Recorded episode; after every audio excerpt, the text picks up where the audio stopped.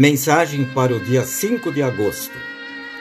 Bom dia, queridos irmãos e irmãs. Hoje falaremos sobre o oitavo mandamento: Não dirás falso testemunho contra o teu próximo. Deus nos abençoe nesta meditação do devocionário Segue-me. Testemunhar é fazer uma declaração a respeito de si mesmo ou de seu próximo ou de Deus. O testemunho pode ser verdadeiro, como é o caso de João Batista ao dizer de Jesus: Eis o Cordeiro de Deus que tira o pecado do mundo. Pode ser falso, como é o caso de Pedro ao dizer: Não conheço este homem. Sendo verdadeiro, Deus o aplaude e abençoa. Sendo falso, Deus o condena e castiga, porque diz a Bíblia: a falsa testemunha não ficará inocente. A mentira é um falso testemunho. A mentira nasce de um coração envolvido pelo véu do pecado. A mentira pode ser um falso testemunho contra si mesmo, contra o seu semelhante ou contra Deus. E a mentira é engano, é um suicídio. Ananias e Safira, casal infeliz, mentiram a Pedro Disse o casal: Esta oferta é a venda total de nossa propriedade. Queriam fazer-se um nome, mentiram, deram falso testemunho. Por isso Pedro diz: Não mentistes aos homens, mas a Deus. E o casal paga o falso testemunho com a própria morte. O provérbio popular: A mentira tem pernas curtas é verdadeiro. Judas traiu seu mestre e salvador. Trair é um falso testemunho.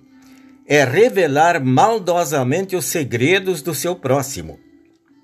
É visar proveito próprio e o prejuízo do semelhante.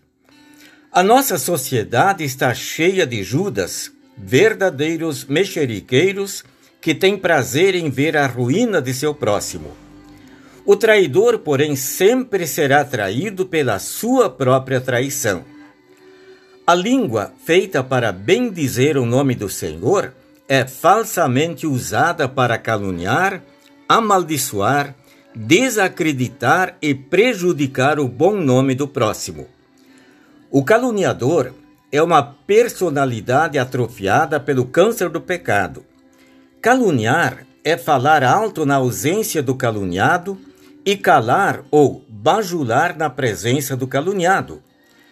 Muito bem diz um pensador: Não temo o fogo vivo que me adverte com sua chama, porém livra-me da brasa moribunda que se esconde na cinza.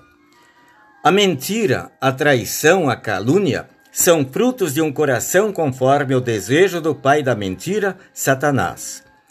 O desculpar, o defender o acusado inocente, o realçar as boas ações e boas qualidades, o encobrir os erros e as fraquezas do próximo pelo amor, são frutos de um coração conforme a vontade do Pai da Verdade, Deus, nosso Salvador. Diz o apóstolo Pedro: o amor cobre multidão de pecados. E o apóstolo Paulo afirma: o amor tudo sofre, tudo crê, tudo espera, tudo suporta. E se nós amamos, é porque Deus nos amou primeiro. Amém. Oremos. Senhor, livra-me do falso testemunho e ajuda-me a desculpar o próximo, falando bem dele e interpretando tudo da melhor maneira. Amém.